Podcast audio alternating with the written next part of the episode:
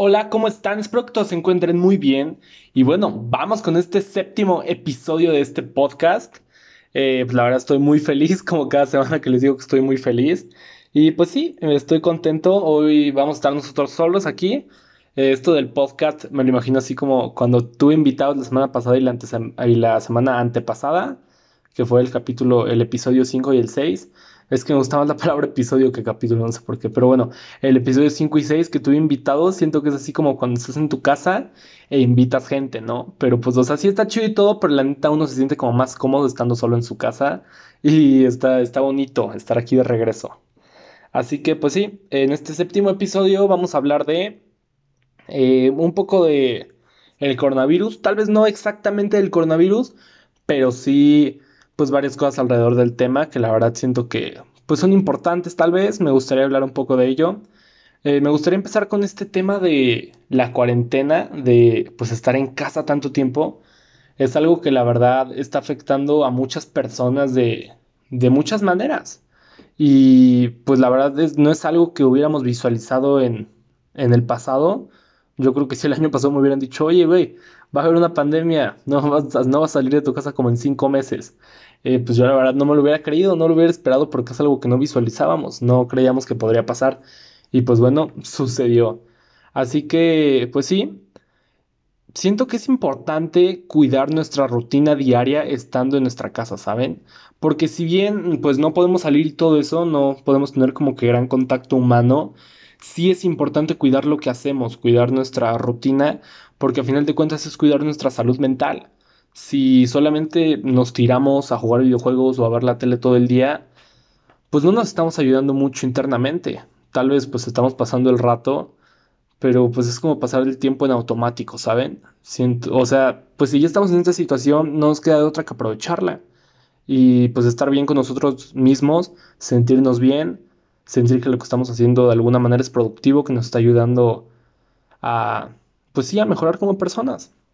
Más que nada cuidar nuestras actividades, eh, cuidar nuestras actividades dentro de, de lo que estamos haciendo en casa. Y bueno, si ya, no sé, llevas por todo este tiempo una rutina que la verdad no te favorece, no sé, eh, te la pasas tirado, o sea, no tirado literal en el suelo, pero sí me explico, ¿no? O sea, que realmente no estás haciendo nada si llevas esta rutina desde que empezó la cuarentena, pues déjame decirte que esa actividad tuya, que tal vez no te está favoreciendo tanto como persona, ya se volvió un hábito. Porque los hábitos se forman a partir de los 66 días aproximadamente. Cuando pasa este tiempo, ya, ya, lo, que ya lo que haces lo haces en automático, ¿sabes? Ya ni siquiera piensas, ay, hoy me tiraré a ver la tele otro día o no. Pues no, simplemente ya lo estás haciendo automáticamente porque ya, pues tu cuerpo ya se acostumbró a ello. Tu mente es como lo que está pensando en hacer, como que no está pensando en otra cosa. Pero pues si quieres cambiar eso, hay maneras. Obviamente hay maneras de incluir nuevas actividades a tu rutina diaria para que en un tiempo determinado se conviertan en hábitos. Obviamente el proceso de formación de hábitos va a variar en cuanto a cada persona. Eh, el punto de partida en el que estés es crucial. No sé, si quieres empezar a hacer ejercicio y eres una persona que nunca había hecho ejercicio en su vida, pues ese es un punto de partida en el que nunca habías hecho ejercicio, pero quieres empezar a hacer ejercicio, obviamente te va a costar muchísimo trabajo. Eh, pero va a ser diferente una persona que ya hace ejercicio, porque su punto de partida es diferente al tuyo. Entonces, el punto de partida puede variar igual en cuanto a cada persona. Las habilidades físicas y personalidad. Habilidades físicas, no sé, el ejercicio. Eh, tal vez en personalidad eres una persona que no está muy acostumbrada a la lectura y quieres incluir a tu rutina diaria una actividad de lectura. Quieres ser una persona que lea más. Entonces, pues eso también te va a afectar, ¿no? Va, va, va a requerir cierto esfuerzo de tu parte. También tu estilo de vida y rutina diaria. Ya, pues esto creo que quedó ya bastante claro. Obviamente, como les decía, todo depende de la propia actividad y su dificultad. También es de mucha ayuda incorporarla después de una actividad que ya es un hábito de tu día a día. Si Ajá, por ejemplo, eh, un hábito de tu día a día ya es desayunar, ¿no? Desayunas a las 10 de la mañana y después de desayunar quieres dibujar. Eh, ajá, quieres dibujar, quieres que, quieres que esa actividad de dibujo sea parte de, tu rutina, te va a ayudar mucho ponerle después de algo que ya haces constantemente, tal como desayunar o comer o antes de dormir, ya que si lo haces de esta manera estás visualizando lo que quieres hacer y tienes como que más claras tus actividades. En cambio, si dices solamente como, ah, quiero dibujar, pues a qué hora, ponle horarios, trata de estar como definido en tus tiempos para saber qué onda, porque si no lo haces, caes mucho en la posibilidad de que pase el día y no lo hiciste, y así pasen más días y sigas sin hacerlo, entonces es mejor ponerle a cada tiempo su, a cada actividad su tiempo para hacerla. Eh, obviamente esto de incorporar un nuevo hábito es igual muy interesante porque va mucho de la mano con lo que habíamos hablado en el episodio, hablamos de ello en el episodio 1 y lo, hablamos más en el 3, que es acerca de salir de la zona de confort. Al salir de la zona de confort te vas a sentir una persona más activa, ¿sabes? Que estás como... Ajá, como que trabajando, ahora sí que el cerebro podría decirse como que estás activo. Entonces eso va a hacer que realmente te sientas más feliz y te sientas más cómodo con todo esto de la cuarentena. Vas a ver que vas a sentir mayor plenitud. Eh, ¿Cuándo puedes preguntarte, ajá, cuándo puedes decir así como, oye, pero esto que estoy haciendo, cuando sé que ya es un hábito, cuando sé que ya lo estoy haciendo constantemente y que ya, pues que ya no estoy fallando en ello? O sea, en primera debes de checar que esa actividad que estás haciendo ya no requiera mucho esfuerzo mental o físico. O sea, que casi lo hagas automático. Eh, tal vez, por ejemplo, esto no, no, quedaría mucho en el ejercicio porque pues, siempre va a requerir cierto esfuerzo físico. A lo que me refiero es de que a la hora de empezar a hacerlo, que sea el momento de hacerlo, no sea como que, ay, güey, tengo que hacer esto, qué hueva, no quiero. No, que ya sea como que sabes que lo tienes que hacer y es más lo disfrutes, te guste, que ya no requiera esfuerzo para hacerlo, que sea automático. En ese momento es cuando puedes decir que, oye, wow, esta actividad que yo quería hacer ya es parte de mi rutina diaria. Esto puede variar en cuanto a cada persona y obviamente también depende de la actividad, pero más o menos se le tiene un promedio de 66 días, como les dije en el inicio, 66 días para que dicha actividad se convierta en, una, en, un hábito en tu rutina diaria. Algo que también sirve mucho para visualizar, que les decía, eh, te va a ayudar mucho, es algo que comenta, por ejemplo, Roberto Martínez en el podcast de Cosas. Eh, eh, por ejemplo, él lo que hace, le estaba contando que quiere, quiere como incorporar a su rutina diaria el escribir. Él está escribiendo un nuevo libro y quiere escribir tantos capítulos diarios de su libro. Entonces lo que hace es, en una mesa que tiene en su cuarto, pone un vaso, al lado pone unas cuatro monedas y por cada capítulo que escribe mete una moneda en el vaso. Entonces lo que tiene que hacer cada día es meter todas las monedas en el vaso, escribir aproximadamente cuatro capítulos. Y eso le ayuda a visualizarlo mucho, ya que, eh, ajá, exacto, de manera visual es que te va, te va a doler un poco más, por ejemplo, si no lo cumples. Él dice que si se va a dormir y las monedas no están dentro del vaso y se siente como que ah, chale, no lo hice. Y pues a la hora que sea lo haces antes de dormir para hacerlo en el día.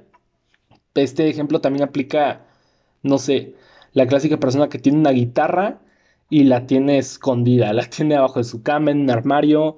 Eh, no, esto, esto incluso es una manera del cerebro, de nuestra, de nosotros mismos, de hacer que se nos olviden las cosas que no hacemos, ¿saben? Como de evadir eh, ese, ese, ese pensamiento de nosotros mismos que nos dice como, güey, no has hecho esto, güey, tienes que hacer esto, ¿sabes? Si lo escondes, es como, si lo escondes y no lo ves, como que ya no me acuerdo que lo tenía que hacer. Entonces, es como una manera de defenderse.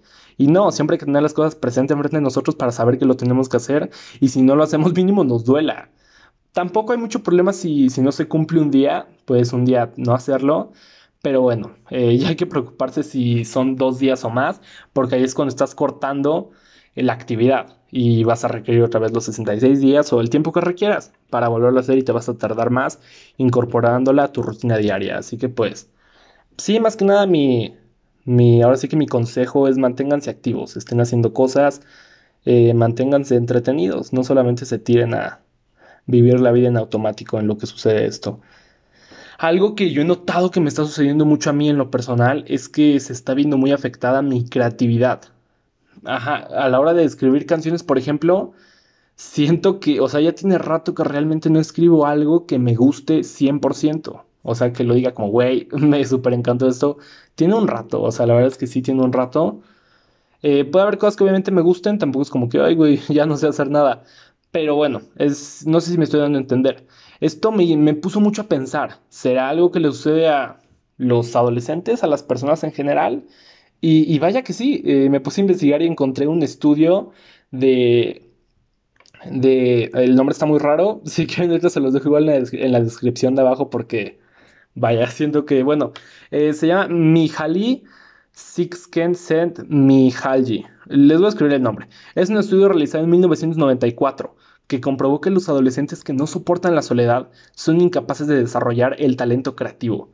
Esto la verdad es que me, me sorprendió, me sorprendió darme cuenta que vaya, que si hay una explicación para lo que yo sentía y es que me resulta muy lógico. Tal vez la palabra soledad es un poco... Ajá, es un poco exagerada para esto a lo que yo me estoy refiriendo en esta situación, porque pues no es soledad tampoco en su máximo esplendor. Siempre pues tenemos esto de las redes sociales, muchísimas cosas que nos hacen sentir conectados con el mundo de afuera y los demás. Obviamente tampoco es así como súper comparable, no es lo mismo tener una persona enfrente, hablar con ella, eh, pues sí, no es lo mismo conversar con alguien cara a cara, tener la presencia del otro, a estar hablando por llamada o por notas de voz o por mensajes de WhatsApp. Jamás se va a comparar. Eh, jamás se va a comparar el... Pues sí, eh, bueno, ya me di a entender con eso, ¿no? Jamás se va a comparar. Entonces, a lo que esto a lo que me quiero referir con esto más que nada es que no es necesario el dolor para crear algo el dolor que realmente te duele, ¿saben? El, dolor que te lastima. Obviamente se necesita mucho sentimiento para crear algo, pero ese sentimiento nace de la soledad y del autoconocimiento. La soledad significa abrirse al pensamiento propio y original, porque pues realmente la soledad resulta básica para la creatividad. Por eso es que muchos escritores, músicos, creativos a lo largo de la historia, ¿qué hacen para crear una obra? Se encierran, se, encierran, eh, para convivir solamente con ellos mismos y es gente que se conoce realmente y sabe lo que hace. Eh, yo la verdad es que se me hace muy poético todo eso, ¿saben? El poder crear algo sin necesidad de depender del dolor que te causen otros para inspirarte. Eh, el simple hecho de inspirarte por ti mismo se me hace algo wow, a lo que me gustaría muchísimo llegar en algún momento, porque pues actualmente todavía es así como de que, ay, güey, me dolió tal cosa por esta morra y escribo una canción. Ay, güey, eh, sí me explico, ¿no? Entonces, el simple hecho de crear las cosas por puro arte, para mí es a lo que se refiere esto de que la soledad resulta básica para la creatividad. Y bueno, eh, si tú, por ejemplo, realmente te estás viendo afectado por todo esto, te estás sintiendo solo, te estás sintiendo aburrido, te estás sintiendo como que mal realmente en tu casa, tal vez sea esto, ¿no? Que, que no soportas la soledad de alguna manera. Eh, yo les voy a dar unos consejos que a mi parecer son importantes para todo esto, para vivir tranquilos ahora sí con toda esta situación. El primero es estar consciente de que nosotros mismos somos nuestra mejor compañía. Nadie más va a ser nuestra mejor compañía más que nosotros mismos, porque a final de cuentas solamente nos tenemos a nosotros. La situación que pase, lo que suceda siempre incondicionalmente nada más nos tenemos a nosotros. Y se me hace igual un pensamiento muy curioso, ¿saben? Porque o sea, supongo que a todos les pasa, ¿no? De que pues no saben realmente cómo se proyectan con las demás personas, ni cómo es que las demás personas y su entorno los perciben a ustedes. Yo, yo no sé qué piensen de mí al estar escuchando este podcast. No sé realmente qué piensan las personas que me conocen, que son mis amigos, que me han visto, que, ven lo que subo a Instagram, que ven lo que subo a Facebook. No, no lo sé. Eh, yo solamente me conozco a mí y ni siquiera cuando digo que me conozco a mí, ni siquiera es, como ese yo físico que me ve en el espejo, ¿saben? O sea, me refiero como a ese yo que esté en mi cabeza, con el que de repente puedo hablar, con al que le pregunto cosas, oye, güey, ¿por qué hice esto? ¿Por qué hicimos esto? ¿Qué pedo? ¿Qué pasó aquí? Si me explico, ¿no? Y supongo que a todos les pasa, igual es, es algo muy bonito todo esto de pensar que a final de cuentas solamente nos tenemos a nosotros mismos, porque pues es la verdad, y no tiene que ser feo ni nada, solamente pues es la verdad. Eh, también siempre verlo como una oportunidad para conocernos mejor y saber qué nos gusta hacer.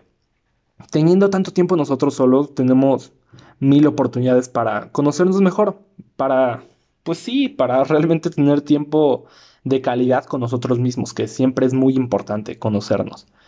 En lugar de torturarnos pensando en todo lo que nos estamos perdiendo o las cosas que podríamos estar haciendo, hay que aprovechar la soledad para leer, pintar o hacer algún deporte. Pues esto creo que ya quedó bastante claro. Aprovechen su tiempo en cosas que les guste hacer, en cosas que los llenen personalmente y los hagan sentir felices, que digan que se vayan a dormir después de un día y se sienten felices de que, güey, no mames, hice esto, me gustó un chingo, estuvo bien chingón. Si me explico, ¿no? También algo que siento que es lo que más podría servir de todo esto, es, escribir un diario también ayuda mucho porque expresas los sentimientos y te conoces a ti mismo.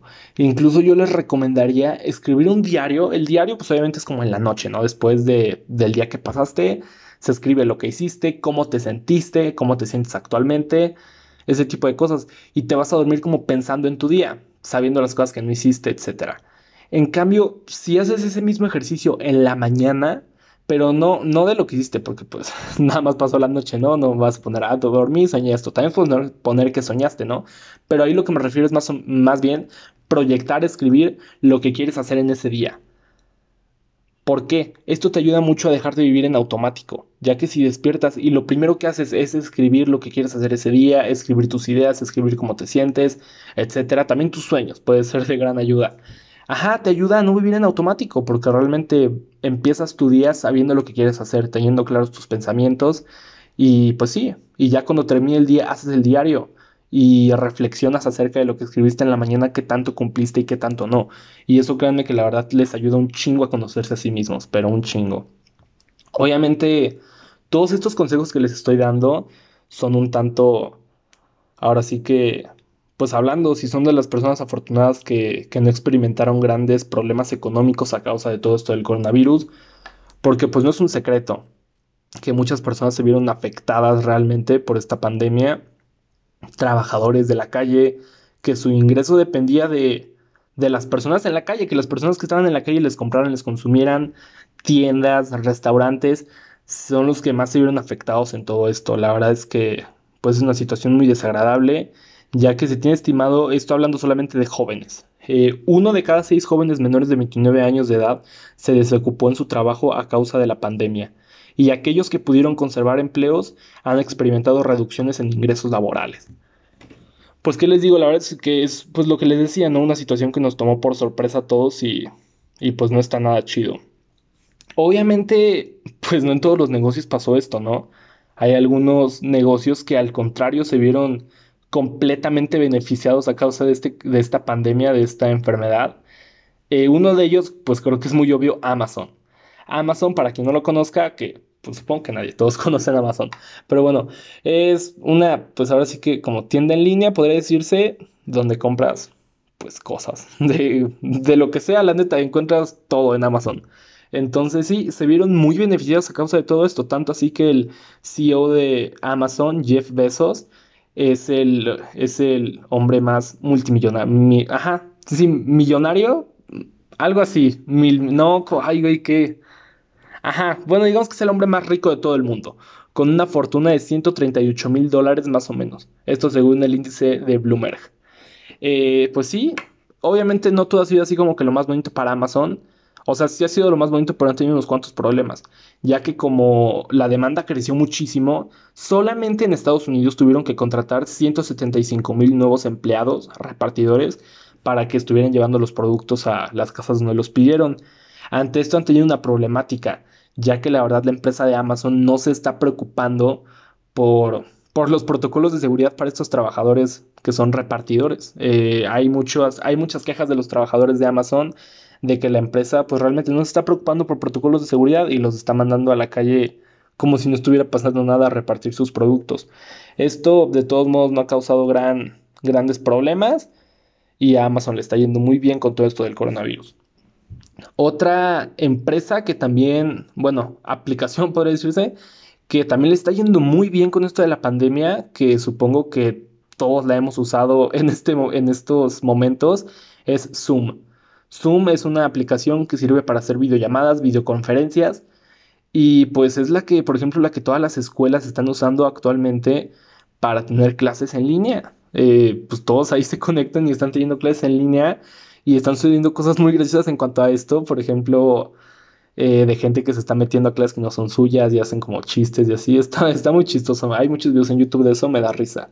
Hay un youtuber español llamado Didac Ribot, que tiene videos de metiéndose a clases de estudiantes en Zoom y está muy chistoso. Pero bueno, el punto es de que la, demanda de esta aplicación también ha crecido muchísimo. La usan trabajos, escuelas, de todo. Eh, nada más para que se den una idea. En diciembre de 2019 se registraban más o menos 10 millones de usuarios usando esta aplicación al día. En estos momentos, en la cuarentena de 2020, aumentó a 200 millones de personas por día. O sea, el crecimiento fue garrafal, la verdad es que, wow. El fundador Eric Yuan eh, ha informado que su fortuna creció a 7.400 millones de dólares con todo esto y la verdad es que también ha sido una persona beneficiada por el coronavirus.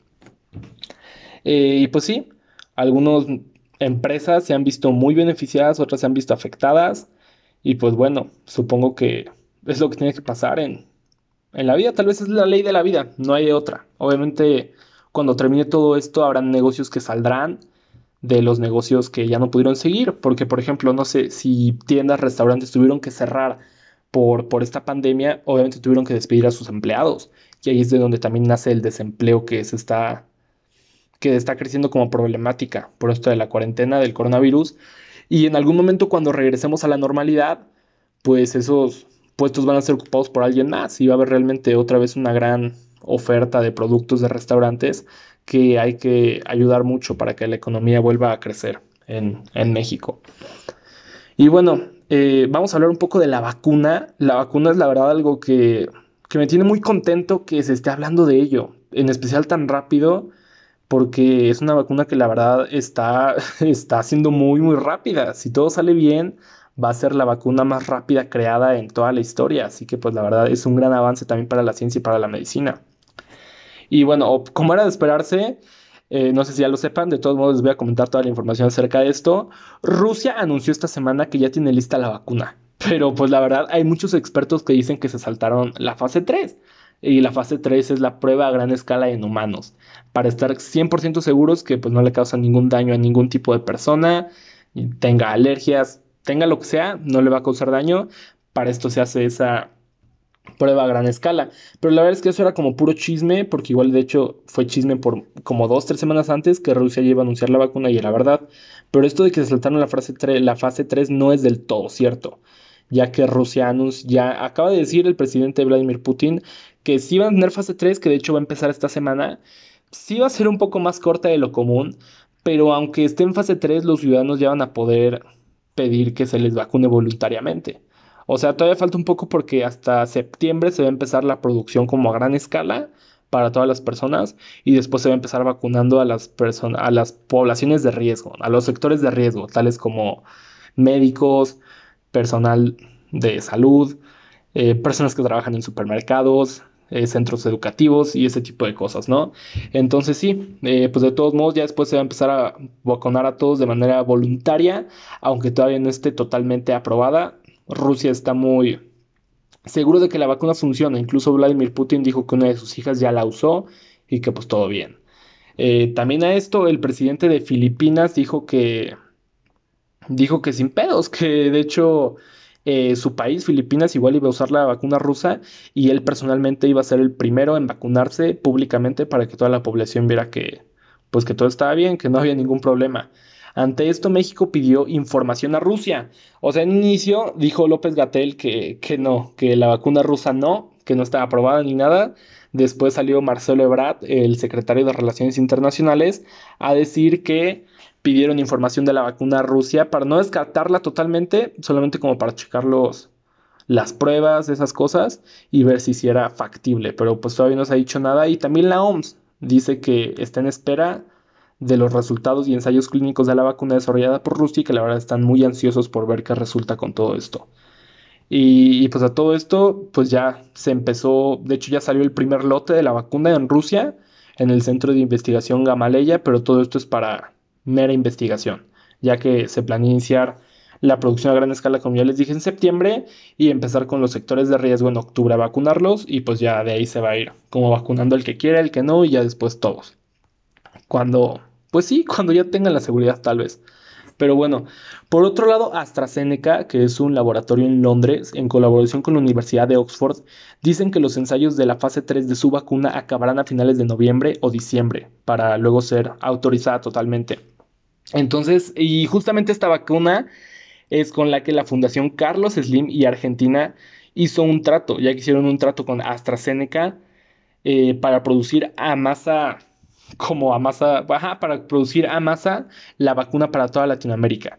Lo que se va a buscar de esta manera es empezar la producción lo antes posible, y en el momento en que la fase 3 sea como aprobada, empezar ya bien. Eh, pues sí, porque de otra manera tardaría todavía mucho más en que llegue a México, en que llegue a Latinoamérica. Obviamente con todo esto se está corriendo mucho el riesgo de que por alguna razón la vacuna de AstraZeneca no pase la fase 3 y se perdería la inversión. Se perdería la inversión, aunque pues la verdad nadie cree que esto pase, todos tienen mucha fe en esta vacuna de AstraZeneca porque pues la verdad es que ha dado muy buenos resultados en los ensayos clínicos, ya solamente falta ver qué dice con todas las personas que, en las que están probando. Y esto lo sabremos hasta finales de este año, la verdad no hay otra, tenemos que esperar. Entonces, pues sí, si todo sale bien, eh, se empezará la producción en el primer trimestre del 2021 y se empezará a vacunar a la población más o menos por ahí de abril. Eh, y pues sí, esperemos que todo esto salga bien. El costo aproximado de la vacuna será de 4 dólares. La verdad de 4 dólares es un costo muy buen pedo para una vacuna, en especial en esas situaciones. La verdad es que, pues sí, 4 dólares es algo muy, muy chido, la neta. Eh, cabe destacar que las vacunas eh, brindadas por AstraZeneca no serán suficientes, ya que ellos mismos dijeron que se calcula una producción aproximada de 35 millones de vacunas al mes.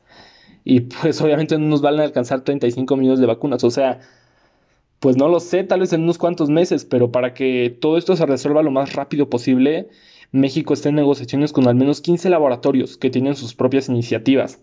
Eh, y así tener como la mayor cantidad de vacunas posibles en el menor tiempo posible.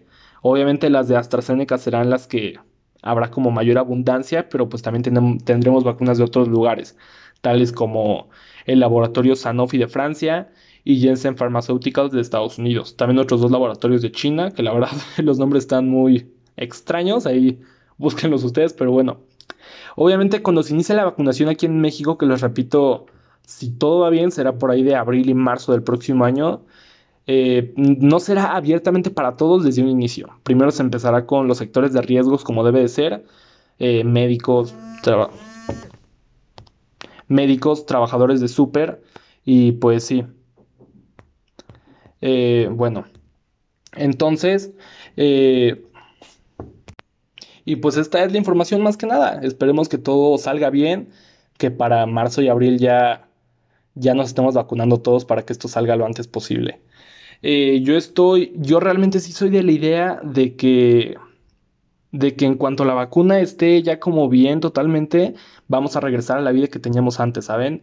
Muchas personas son, tienen, hay, hay diferentes ideas separadas a esto. Hay personas que dicen que, no sé, la palabra de nueva, nueva normalidad a mí no me gusta mucho, ¿saben? Porque, no sé, nueva normalidad es así como que, o sea, ¿cuánto va a durar la nueva normalidad? ¿Un año? De aquí a máximo mayo, si quieren. No sé, es una palabra que a mí no me gusta, pero obviamente es por este rechazo al cambio, que probablemente es totalmente natural. Los humanos, pues somos personas de rutina, somos, ajá, estamos acostumbrados a algo y no queremos que eso cambie. No, o sea, no, no queremos que de ahora en adelante los conciertos sean en carros, no queremos que de ahora en adelante ir al cine también sea en carro. La verdad es que disfrutamos de la presencia de otras personas. Eh, a veces somos de repente muy, muy huraños y muy enojones, pero pues no, la verdad es que internamente disfrutamos el estar rodeado de más personas. Y, y pues sí, yo la verdad soy de la idea que en cuanto todos estemos vacunados totalmente, regresaremos a como la vida era antes. Pero pues esto no se puede saber con ninguna certeza, solamente el tiempo nos lo dirá y pues a ver qué pasa. Espero que todo salga bien. Mientras tanto les pido que no salgan de sus casas, neta, no salgan, o sea, tal vez el mensaje de no salir puede variar, ¿no? Porque si necesitas ir al súper, o sea, en especial si necesitas ir a buscar el sustento económico, pues no hay ningún problema. Hay que ser empáticos, hay que entender que hay gente que realmente lo necesita. Pero si realmente estás saliendo a la playa, estás saliendo a divertirte, o sea, déjame decirte que, que neta le estás cagando de alguna manera. O sea, por más que te cuides, pues por más que lo que tú quieras, hay que ser empáticos con las demás personas. O sea, tampoco el mensaje va de estar todo el día triste en tu casa porque hay personas pasándosela mal. O sea, tampoco va por ahí. Porque pues puedes estar en tu casa haciendo muchas cosas. No, no es necesario o sea, no sé si me estoy dando a entender totalmente. Lo que les quiero decir es que sean conscientes y no estén saliendo nada más por caprichos. No estén saliendo a la playa, no estén saliendo a divertirse, no estén saliendo a pedas. no lo hagan, neta, no lo hagan, porque pues nada más no sean pinches descarados. O sea, la neta puede ser un enojo que de repente mm, el enojo de otras personas hacia la gente que lo hace también nace la neta de que pensamos como, güey, neta, yo desearía ser esa persona. O sea, me gustaría estar ahí divirtiéndome y todo. Y puede decir las personas, ay, es que lo dices por puro enojo, porque te gustaría ser él. Pues mire, en cierta razón sí, en cierta razón sí, pero es que también hay algo llamado conciencia social, que pues no mames, está mal lo que estás haciendo. Por ejemplo, eh, este fin de semana no no es la misma situación, porque no es como que estuvieran saliendo a divertirse, pero de todos modos, ¿no? Es una, es un reflejo de cómo está la conciencia social aquí en México y la neta está de la chingada. Este fin de semana empezó el examen con mi PEMS, que es el examen de admisión a bachillerato. Y originalmente el examen se hace más o menos a inicios de junio, pero pues ya saben, ¿no? Por toda la situación se tuvo que recorrer un poco. Y no, se hace a finales de junio, perdón. Y se tuvo que recorrer un poco. Se empezó a hacer este fin de semana. Y el examen normalmente se hace en un fin de semana. O sea, todos los chavos cuando entran al bachillerato lo hacen en un fin de semana en diferentes escuelas, obviamente en diferentes horarios. Pero esta vez lo dividieron en dos fines de semana. Va a ser este fin de semana y el que sigue. Entonces, ¿para qué? Para que haya menos alumnos, que esté como a la mitad de su capacidad todo, que haya como más espacio entre las personas y ese tipo de cosas. Pero aún así, pues vaya que los papás no entienden. o sea, tal vez no hablo generalmente, de seguro hubieron muchos que, que no se acercaron a esa zona, pero hay fotos, hay imágenes, hay videos de que este fin de semana había papás amontonados afuera de las escuelas esperando a sus hijos. Muchos ni siquiera tenían cubrebocas, y, o sea, güey, ¿qué pedo? Estamos en plena pandemia y estaban todos ahí amontonados. Todos amontonados. Eh, pues algo que pasa, la verdad, es un reflejo de la poca, ajá, de la poca conciencia que se tiene en México muchas veces. Hay demasiada ignorancia y tal vez no es culpa de la gente. O sea, de alguna manera sí, no porque pues ya con el internet se pueden mantener informados, pero pues nace desde cómo los educan, o sea, la verdad es que si te educan de esa manera, pues ya no hay como mucho que puedas hacer uno mismo, ¿no? Para cambiarlo. Pocas, o sea, sí, espero darme a entender con todo lo que estoy diciendo. Y pues sí, eh, había gente amontonada esperando a sus hijos afuera, la neta que estén ahí amontonados de nada va a ayudar si se quedan en la escuela o no. Es como esto que pasó creo en Veracruz hace, no recuerdo hace cuánto, que estaba, se pusieron a protestar porque decían que Bill Gates estaba detrás de de todo esto del coronavirus, que quería matar a todas las personas mayores. Entonces, mm, no lo sé. O sea, neta, pues bueno, ¿no? Cada quien, cada quien tendrá sus ideas que quiera, nada más que, pues sean conscientes, quédense en su pinche casa y ya. Y bueno, eso es todo. Eh, y pues sí, mm, me gustaría darles una conclusión que tengo aquí acerca de todo este tema. Siento que, pues no sé, es importante. Esta es una situación que evidentemente nos rebasa como individuos, y lo único que nos queda es mantenernos positivos. De nada nos sirve deprimirnos. Aunque todavía faltan unos cuantos meses, vamos a salir de esto. Y lo mejor que podemos hacer es cuidarnos y seguir en este juego de no contagiarse. También hay que pensar que de alguna manera es un gran avance para la ciencia. Si todo sale bien con la vacuna, será la vacuna más rápida producida en la historia de la humanidad. Y sí, yo sé que es algo desalentador pensar que perdimos meses de nuestra vida normal con todo esto. Y a mi parecer con 18 años es algo que jamás había visualizado. Por tanto tiempo tuvimos todo tan fácil, todo tan asegurado, que nos sería imposible pensar que a todo se le podía poner un alto tan repentino. Pero hay muchos ejemplos a lo largo de la historia de generaciones perdidas por enfermedades o guerras. Estas situaciones ya han pasado. Las personas de Hiroshima no sabían que les iban a tirar una bomba atómica. Los judíos no sabían que los iban a exterminar. Las personas de Beirut no sabían que su casa iba a explotar por nitrato de amonio que estaba cerca de ellos. Y la cosa es que jamás imaginamos que nos tocará a nosotros. Y probablemente en unos años cuando miremos al pasado es cuando seremos realmente conscientes de la situación que vivimos por el coronavirus. A las situaciones de este mundo no le interesan tus sueños, no le interesan tus planes ni proyectos, no le interesa que quieras regresar a tu escuela, que quieras ver a tus amigos, que ya, que ya no tengas trabajo ni sustento económico. No le interesa nada acerca de tu vida. En cualquier momento todo puede cambiar, todo puede terminar para ti o para alguien que amas. Y pueden pensar que es una manera pesimista de ver la vida, pero a mi juicio no es pesimista, es realista. Y que sea realista no significa que sea triste. Si bien vivir es lo más peligroso de la vida, es también lo que la hace tan bella. porque la vida es dura, pero siempre, siempre hay que vivirla con alegría. Ese pensamiento créanme que los llevará muy lejos, ya que a pesar de lo que suceda, siempre se van a levantar. Y pues sí, eh, eso es todo por el episodio de hoy. Quedó muy bien, estoy, estoy contento. La verdad es que ya lo había grabado, ya, ya había grabado este capítulo. Nada más que sentí que lo había hecho sin mucha energía, como que había estado muy apagado. Y pues no sé, no me había gustado tanto, así que decidí repetirlo y estoy muy feliz con el resultado. Siento que es mi episodio favorito hasta ahora. Y pues sí, por favor cuídense, sean conscientes. Vamos a salir de esta y verán que en un año vamos a estar contentos todos ahí. Chido. Y bueno, para recomendación de canción me gustaría dejarles una canción llamada Cuando de una artista llamada Rusi, Rusi con doble Z. Eh, esta, mm, bueno, no sé, no sé cuántos años tenga esta chica. O sea, ya se ve un poco grande, pero bueno, eso no importa. Es una persona muy, muy talentosa. Tiene...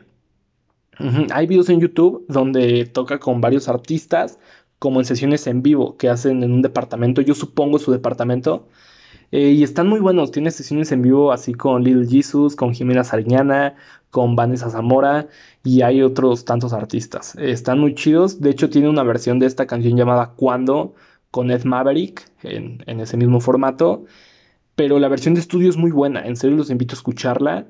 Eh, obviamente la versión de estudio no es con Ed Maverick ni nada. Esa versión que les digo de Ed Maverick solo fue ahí en vivo, con su piano y ya. Y no está tan mala, ¿eh? Ed Maverick se escucha muy bien ahí como la... Cómo se complementan las dos voces, porque esta chica tiene una voz como que muy bonita, con bonito color de chica, aguda, bonita. Y este Ed Maverick, pues obviamente la tiene como que toda... Y, y cuando están cantando los dos se escucha muy bien, hacen buena, buena dupla cantando esta canción. Así que los invito a escucharla, está muy buena, la música está genial, me encanta. Esta, esta chica es, es muy, muy talentosa. De hecho, estaba contando banda Los Chinos que estuvieron grabando su último disco en Sonic Ranch. Se la encontraron y les hizo unos arreglos de cuerdas para, para algunas canciones. Así que, pues, la neta, súper buen pedo.